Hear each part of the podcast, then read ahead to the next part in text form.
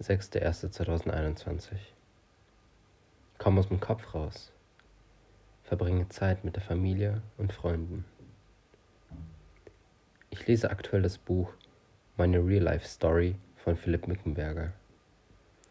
Es ist so cool, wie viele Dinge er mit seinen Geschwistern und Freunden gemacht hat. Ich kann mich selbst irgendwo in Philipp wiedererkennen, sein Denken, seine Einstellung, als würden wir einfach die gleichen Gedanken haben. Das ist super inspirierend. Endlich mal eine Art Bestätigung, dass man nicht die einzige Person ist, die so denkt, wie sie denkt.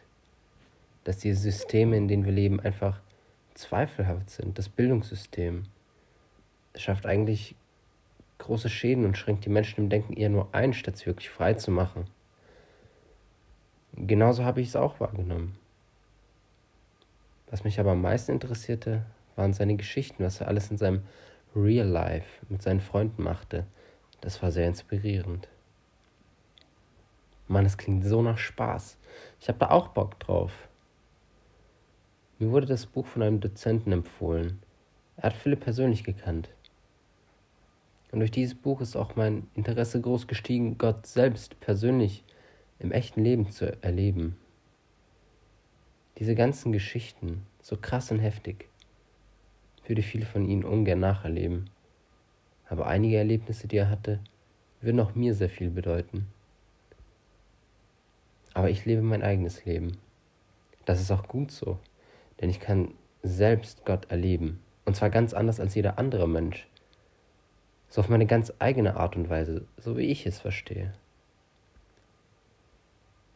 Ich habe heute angefangen, mehr in der Natur zu sein. Naja, erstmal bin ich einfach nur rausgegangen, um zum, zu spazieren. Mit meiner Schwester und meiner Cousine sind wir zu einer Burg hochgelaufen. Es hatte geschneit und deshalb lag auch Schnee da. Als wir ganz oben waren, haben wir dann ein paar Schneebälle auf einige andere Besucher geworfen. Mann, ich war so verkrampft. Ich hatte mich nicht getraut. Ich dachte, die würden sich voll aufregen und rumschreien, was es soll. Was ist, wenn jemand verletzt wird? Hey, die haben es aber komplett gefeiert. Die waren mega cool drauf und wir hatten eine kleine Schneeballschlacht auf einer Burg. Wie cool ist das bitte? Ein echt einmaliges Erlebnis. Als wir dann runter und zurückgelaufen sind, haben die uns dann von oben wieder beworfen. Es war alles so cool. Keiner wurde getroffen, aber trotzdem hatten wir alle Spaß. Ich habe gemerkt, dass ich mir einfach zu viele Gedanken mache. Und das hält mich davon ab, die Momente im echten Leben voll zu genießen und das Beste aus den Momenten zu machen. Denn jeder Moment zählt. Wir leben oft so, als ob wir alle Zeit der Welt haben, aber dadurch schieben wir das echte Leben vor uns her, statt es zu leben. Danach sind wir noch in den Wald gegangen, einfach nur zum Spazieren und zum Reden. Die frische Luft allein tat schon gut. Die Bäume, der Schnee, die Natur. Es ist echt schön draußen. Wir sind im Wald an ein paar Wühlstellen von Wildschweinen vorbeigegangen. Ich konnte auch beobachten, wie ein paar Vögelchen spielend herumflogen und etwas zwitscherten. Ich muss echt mehr raus.